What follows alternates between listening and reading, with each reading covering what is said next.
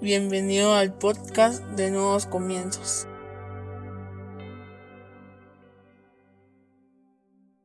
Bienvenidos sean todos y cada uno de ustedes una vez más a Nuevos Comienzos. Qué alegría tenerlos con nosotros este día. Hoy vamos a hablar sobre Llévame de vuelta. Para eso yo te voy a invitar a que vayas a tu Biblia, que busques el libro de Apocalipsis capítulo 2 a partir del versículo 2 al 5 en la traducción al lenguaje actual. Apocalipsis 2 del 2 al 5 en la traducción al lenguaje actual dice, Estoy enterado de todo lo que haces y sé que por obedecerme has tenido muchas dificultades. También también sé que las has soportado con mucha paciencia y que rechazas a los malvados. Has puesto a prueba a los que no son apóstoles pero dicen serlo y has demostrado que son unos mentirosos. Has sido paciente y por obedecerme han sufrido mucho, pero aún así no te has cansado de obedecerme.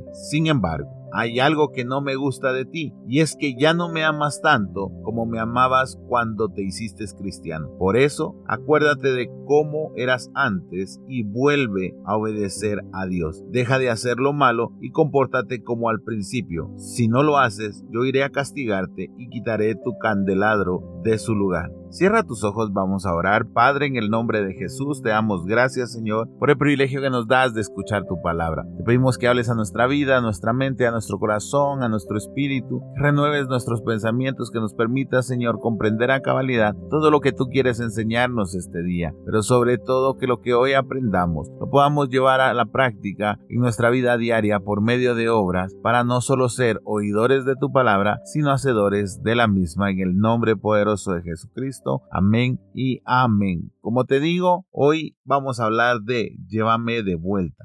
Yo no sé si alguna vez te perdiste o tus papás te dejaron perdido sin querer. No sé si alguna vez tú te encontraste sin el camino de vuelta a casa. O no sé si alguna vez te imaginaste que te quedabas perdido y no sabías cómo regresar a casa. Creo que es uno de los sueños o es uno de los pensamientos más recurrentes de mi hija. Mi hija siempre dice, ¿y si no sé cómo regresar a la casa? Y ella se sabe perfectamente la dirección de los abuelos y yo le digo, pues entonces, si no sabes cómo regresar a la casa, busca a alguien y le cuentas cuál es la dirección de tus abuelos. Y así te llevan de nuevo. Y ella tiene ese, ese pensamiento recurrente de qué va a pasar si se pierde y qué va a pasar si no reconoce el camino a casa. Por momentos se me hace muy gracioso que mi hija piense eso. Y por momentos me pongo en el papel de ella y digo, ¿qué haría yo si me perdiera esa edad? ¿Qué haría yo si de repente no encuentro el camino hacia mi casa? ¿Qué haría yo si de repente no me encuentro con mis papás? Porque no hay nadie que me ame más que mis padres. ¿Qué, qué haría yo si no encuentro de nuevo el lugar en donde vivo, si no respiro ese ambiente nuevamente, si no encuentro a mi hermano, si no encuentro a mis padres, si no encuentro la cama en donde dormía? ¿Qué pasaría? Yo no sé si te has puesto a pensar en eso, si has vivido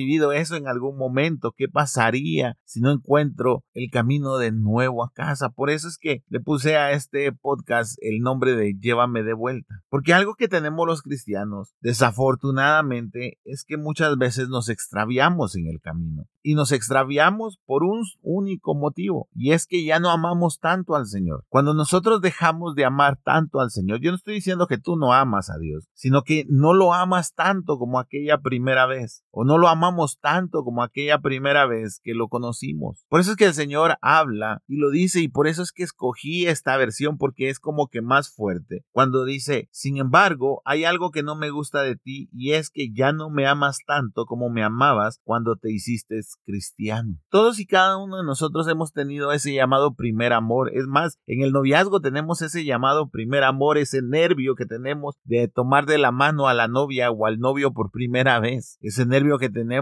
de ese primer beso. Pero con los años perdemos ese anhelo, con los años perdemos ese deseo de tomar de la mano a nuestra esposa o a nuestro esposo. Con los años vamos perdiendo poco a poco ese anhelo de besarlo o de besarla. ¿Por qué? Porque se ha vuelto una costumbre y es lo que el Señor está diciendo. Se ha vuelto una costumbre y no te das cuenta que te estás olvidando de mí. Y cuando uno se olvida del Señor, pierde el camino a casa. Y cuando uno pierde el camino a casa, lo primero que debe de hacer es pedir ayuda. Yo me pongo en el papel de mi hija y digo, yo lo primero que haría es buscar a algún policía, buscar a alguna persona que me despierte confianza, que creo que hoy en día es bastante difícil encontrar. Creo que en nuestro tiempo o en el tiempo de ustedes era más fácil encontrar a una persona de confianza a la que le podías decir, estoy perdido, ayúdeme a encontrar a mi papá o a mi mamá. Pero eso es lo que yo haría. ¿Por qué? Porque sé lo que implica perder mi casa, sé lo que implica perder el camino hacia mi casa, sé lo que implica perder a mi familia, perder a mis padres, pero el cristiano no, no percibe eso. El cristiano promedio no percibe que es perder a Dios. No percibe lo que implica perderlo. Hoy en día lo tenemos en una larga lista de opciones no de prioridades, sino de opciones. Es como cuando tú vas al súper y comienzas a pensar en aquello que a ti te gusta, no lo que necesitas. Por ejemplo, a mí me gusta el jarabe de chocolate, entonces voy hacia el jarabe de chocolate, me gusta el helado, voy hacia el helado. Me gustan las gaseosas, voy hacia la gaseosa, pero posiblemente eso no lo necesito, sino que me gusta. Tal vez lo que yo necesito son fideos, tal vez lo que yo necesito son sopas, pero como estoy tan emocionado, en lugar de ser mi prioridad las sopas, los fideos o la comida, mi prioridad son las chucherías y la comida es una opción. Y sabes, los cristianos comportamos de esa manera y realmente si lo pones en el concepto del supermercado, nosotros agarramos al Señor y en lugar de tenerlo como una prioridad en nuestra vida, lo tenemos como una opción. Una opción si todo falla, una opción si no están las cosas como nosotros queremos, una opción si nosotros necesitamos algo, pero no lo ponemos como una prioridad. Y es ahí donde el Señor dice, me amas menos de lo que me amabas antes cuando comenzaste a ser cristiano, ya no me amas como antes. Y es cuando empezamos a perder el camino a casa. Y por eso es que debemos de pedirle a Él que nos lleve de vuelta. Yo no sé si alguna vez has hecho algún viaje. No sé si alguna vez te has tenido que ausentar varios días de tu casa. Durante muchos años me tocó a mí andar de viaje muchos días. Creo que el último viaje que hice fuerte fue que me fui 15 días por toda Centroamérica. Pero en serio extrañaba la comida de mi casa. En serio extrañaba mi cama. En serio extrañaba a mi esposa, a mi mamá, a, mis, a mi hijo. En ese entonces todavía no estaba mi hija. En serio extrañaba. Es más, cuando regresé y alguien me preguntó cómo le fue en el viaje, yo dije, ya no quiero volver a viajar. Ya no, ya no lo deseo porque extraño demasiado mi casa.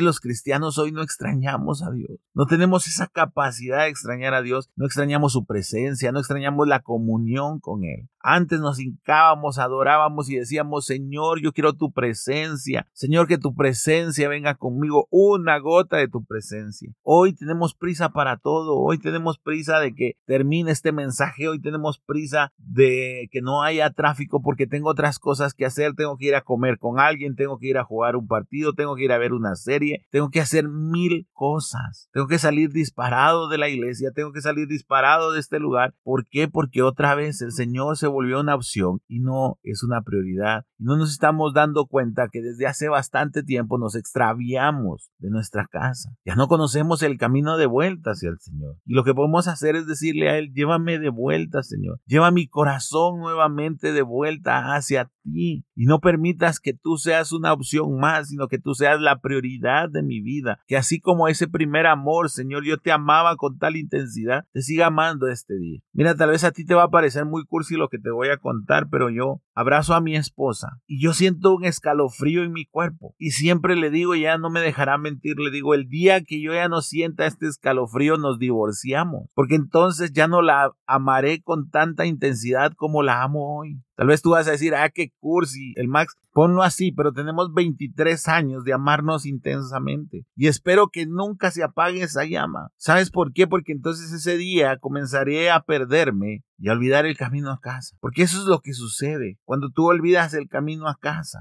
comienzas a hacer cosas que no nos son permitidas. Comienzas a hacer cosas que en tu hogar no lo podrías hacer. Cuando tú te alejas de Dios, cuando Dios se vuelve una opción para ti, tú comienzas a permitirte cosas que antes no te permitías. Sabes, cuando hablo de perdernos y encontrar el camino de vuelta a casa, no puedo evitar pensar en el hijo pródigo. Por eso te pido que me acompañes hacia esa historia en el libro de Lucas, capítulo 15, versículo 11 al 24, siempre en la traducción al lenguaje actual. Jesús también les dijo, un hombre tenía dos hijos. Un día, el hijo más joven le pidió a su padre, papá, dame la parte de tu propiedad que me toca como herencia. Entonces el padre repartió la herencia entre sus dos hijos. A los pocos días, mira, no a los muchos, a los pocos días, el hijo menor vendió lo que su padre le había dado y se fue lejos a otro país. Ahí se dedicó a darse gusto, haciendo lo malo y gastando todo el dinero. Cuando tú estás lejos del Padre, te das gusto. Y regularmente, como te digo, lo que a nosotros nos gusta no es lo que necesitamos. Lo que a nosotros nos gusta muchas veces no es lo que le gusta al Señor. Pero como estamos lejos, pensamos que no lo vamos a poder permitir. Ya se había quedado sin nada cuando comenzó a faltar la comida en aquel país y el joven empezó a pasar hambre. Entonces buscó trabajo y el hombre que lo empleó lo mandó a cuidar cerdos en su finca. Al joven le daban ganas de comer, aunque fuera la comida con que alimentaban a los cerdos, pero nadie se la daba. Por fin comprendió lo tonto que había sido y pensó, en la finca de mi padre los trabajadores tienen toda la comida que desean y yo aquí me estoy muriendo de hambre. Volveré a mi casa y apenas llegue le diré a mi padre que me he portado muy mal con Dios y con él. Le diré que no merezco ser su hijo, pero que me dé empleo y que me trate como cualquiera de sus trabajadores. Observa lo que dice el hijo pródigo. Reconoce que en la casa de su padre no se pasa hambre. Reconoce que en la casa de su padre los jornaleros estaban mejor que él en su vida actual. Sabes, es que eso nos falta a los cristianos, reconocer que con Dios, que en el lugar en el que estamos o estábamos con Dios,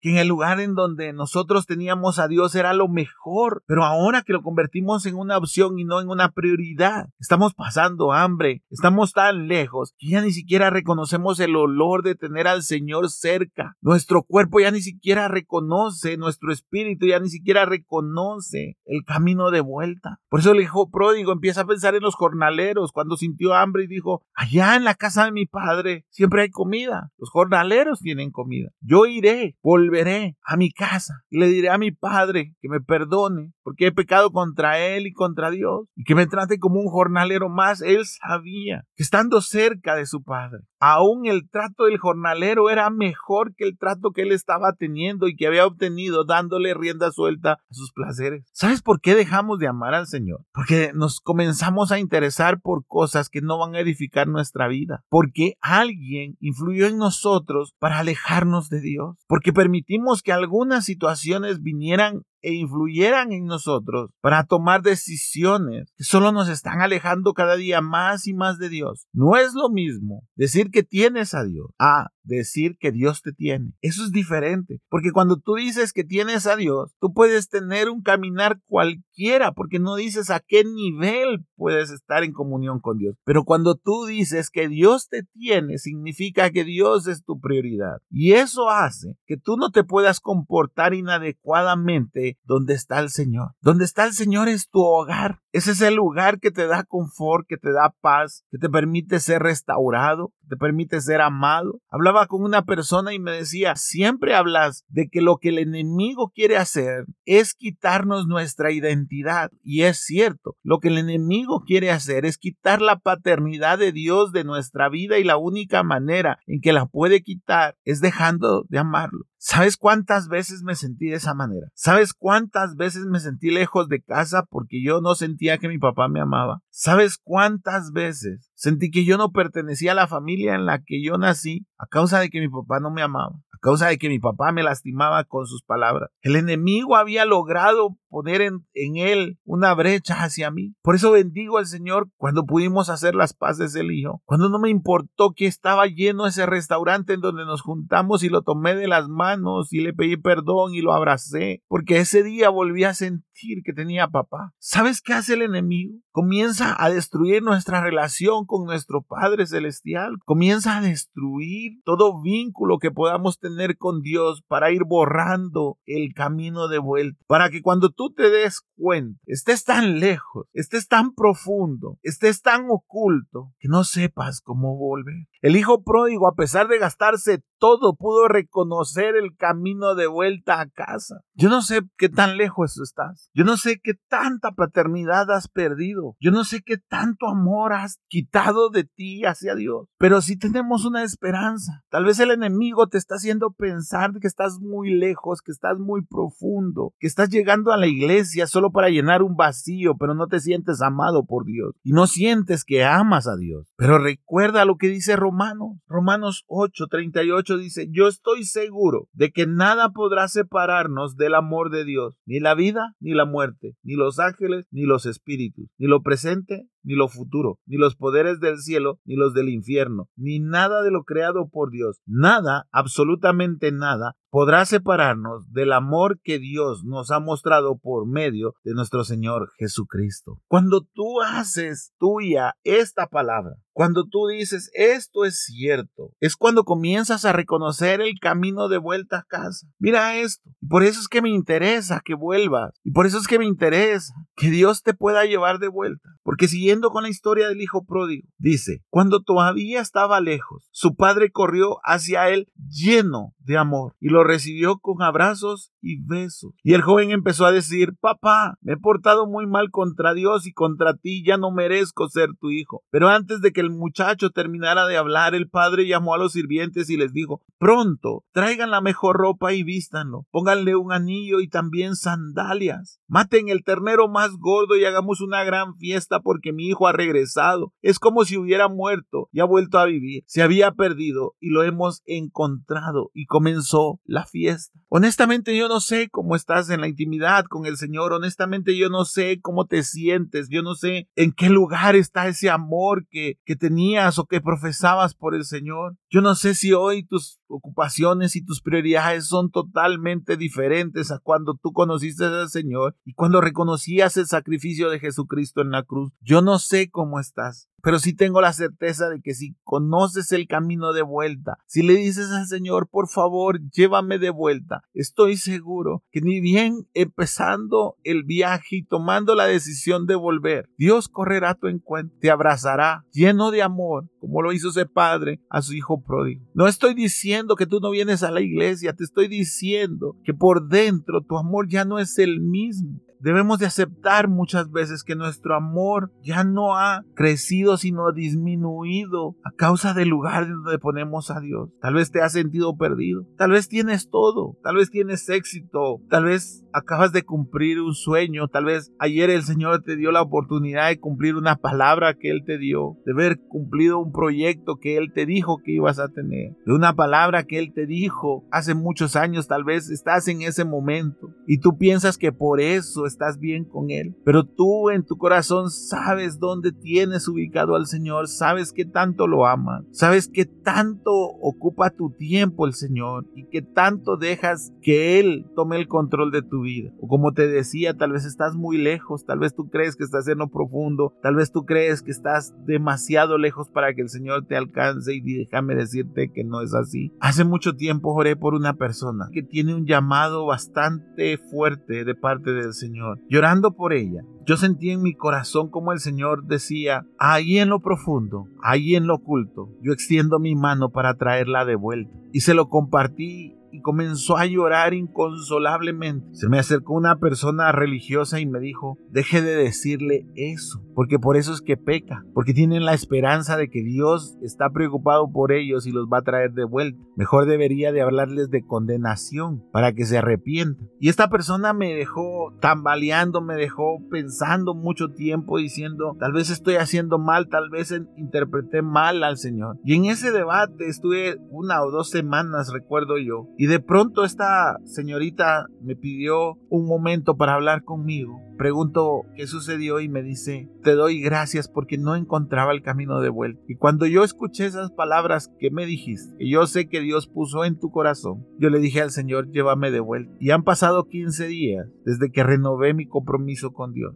Mira desde dónde nace este podcast. Siempre voy a tener la esperanza de que Dios nos lleve de vuelta, pero debemos nosotros de pedírselo a Él, nosotros como personas. Primero reconocer que estamos perdidos, que a pesar de estar en una iglesia y a pesar de estar sirviendo y a pesar de tener un llamado, nos seguimos sintiendo perdidos porque convertimos al Señor en una opción y no en una prioridad. Antes peleábamos contra aquellos que se dejaban impresionar por los títulos, peleábamos contra aquellos que no hacían lo correcto delante de Dios, pero poco a poco el amor se nos apagó. Poco a poco esa línea que marca el camino a casa la hemos ido borrando. Pero como dice Romanos, no hay nada que te separe del amor de Dios. No importa que tan lejos. No importa si te gastaste toda tu herencia como le pasó al pródigo. No importa si has tenido que probar la comida de los cerdos. Lo importante es que reconozcas que en casa, que ahí cuando más se ama a Dios, no falta nada. Ayer te lo decía en el pod, aún no teniendo nada, pero teniendo a Dios, lo tienes todo. Aun cuando pareciera que perdiste,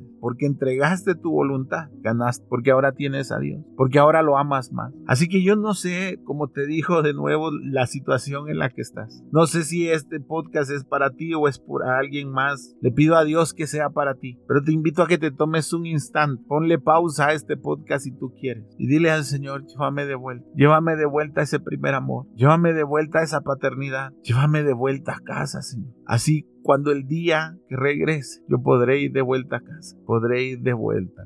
Cierra tus ojos. Padre, hemos de reconocer que el amor no es el mismo. Hemos de reconocer, Señor, que nuestras prioridades no son las mismas. Hemos de reconocer que te hemos hecho una opción y no una prioridad. Pero hoy, Señor, yo te pido que me lleves de vuelta, que transformes mi espíritu, que transformes mis pensamientos, Señor, para que vuelva a encontrar el camino a casa, porque sé que me recibirás con amor. Sé que harás fiesta porque estaba a punto de perderme totalmente, pero te volví a encontrar. Guía mis pasos de vuelta al hogar. Guía mis pasos de vuelta a ese primer amor que nunca debí de haber perdido. Guía mis pasos y llévame de vuelta, Señor. Gracias, gracias, Padre. En el nombre poderoso de Jesucristo. Amén y amén. Espero que este podcast haya sido bendición para tu vida. Si deseas, compártelo en tus redes sociales. Suscríbete a los diferentes canales en donde lo publicamos. Recuerda, miércoles, sábados y domingos hay un nuevo podcast para ti. Que Dios te bendiga.